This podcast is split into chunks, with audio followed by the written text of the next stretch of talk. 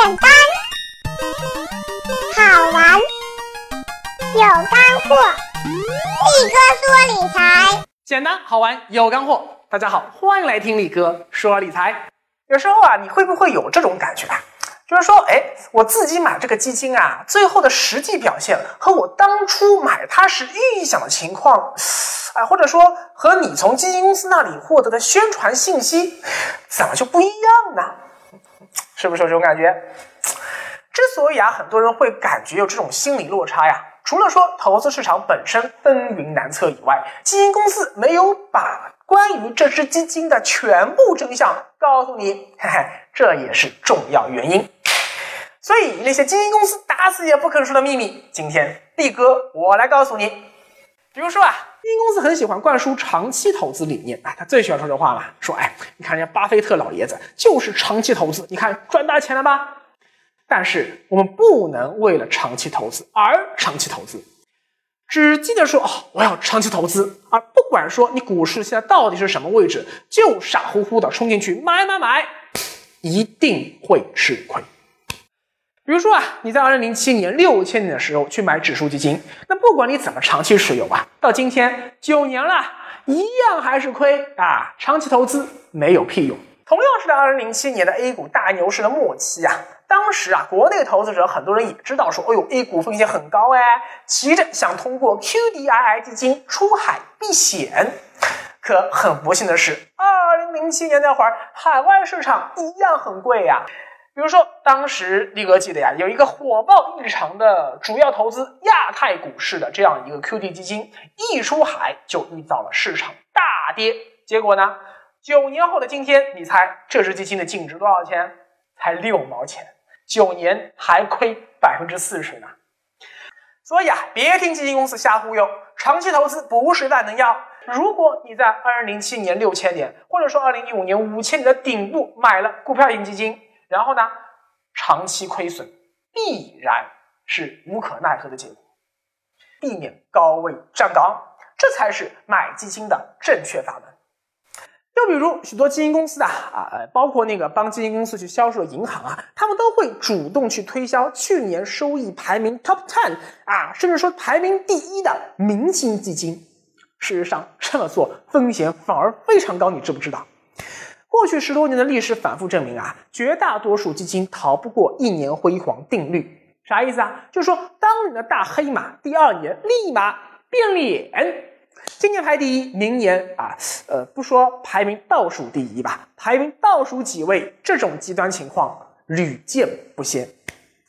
你想啊，一个基金之所以能在一段时间内鹤立鸡群、独领风骚，无非两种可能。要不呢，就是天时地利人和都具备了，哎呦喂，狗屎运啊！但是我们买基金不能赌人品，你说是不是？要不就是投资风格极其的激进，它是通过承受远远高于市场上其他基金所冒的风险，来博取远远高于其他基金的平均收益水平，这不就是在赌吗？基金啊是耐力型选手，你用百米冲刺的劲头去跑马拉松。不死才怪！所以，优秀的基金不光某一年或者说某一个时间段的投资回报特别风光，而是说过去半年、过去一年、过去三年、过去五年的业绩都比较稳健，它总是能排在同类基金的前面三分之一或者是四分之一的位置，这才是真正的好基金。还有啊，你看这些年，因为基金公司老鼠仓频发嘛，所以呢，那些主动型基金在国内老百姓心中的口碑不太好。今天越来越多的基金公司开始主推指数基金啊，力哥也一直在推荐大家买指数基金。但是啊，各种各样指数基金现在也是越来越多啊，市场上好几百个呀，竞争那么激烈，为了能让自家指数基金能够独领风骚，哎。不少基金公司都会说自家的指数基金，它所跟踪那个指数是史上最赚钱、最牛的那个指数。哎，你觉得奇怪啊？这每家基金公司都说咱家的指数是最牛逼的啊，历史回报是多么的多么的惊人。可这么多指数，总不见得大家都是 number one 吧？哎，这里面的猫腻又在哪儿呢？第一个猫腻啊，是在时间段的选择上。其实啊，在过去几年里面，任何一个指数吧，它在某一段时间里面，那总是会有一些可圈可点的表现的时间吧。那它总是会有一段时间会让这只指数在众多的指数中间看起来，哎，好像很有竞争力吧？但其实不是这么回事。第二个猫腻啊，就是比较对象的选择上了。因为今天市场的指数啊，实在是琳琅满目，太多了，而普通投资者对指数投资的相关知识水平又十分有限，所以只要你找到那些个比你们家指数表现差的指数去陪跑就可以了吗？至于说那些个比你们家表现更好的指数啊，只字不提，一般也没有普通投资者能想得起来。比如说啊。二零一三年的熊市中，上证五零指数和沪深三零指数表现都很糟糕。你要跑赢这两个指数，其实啊并不难。但是那一年创业板指数很牛哎，请问市场上又有哪个自称很牛指数能够跑赢创业板指数的呢？木有吧？更重要的原因在于啊。很多新研发出来的指数啊，都是在过去的历史数据上做了金融工程而选出来的一些样本股。说白了呀，就是说，呃，过去这只股票涨得比较好，哎，我就选出来让它做我的样本股。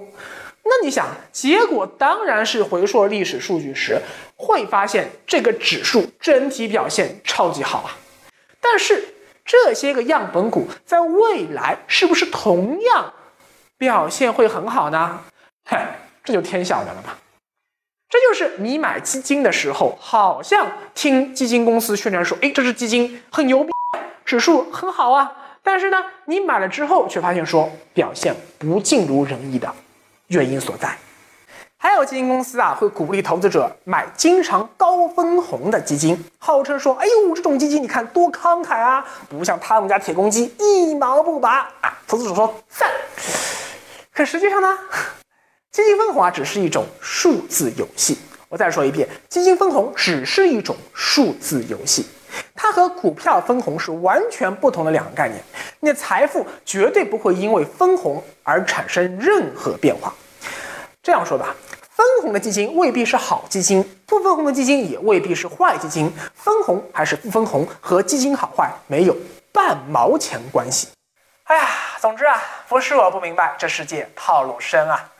不过基金终究是我们普通老百姓最重要的理财工具，学会看透套路，明明白白买基金，那基金依然是我们理财道路上的基友。吃啊，什么时候吃啊？哦，这个问题问得好，不过我也不知道。嘿嘿嘿嘿。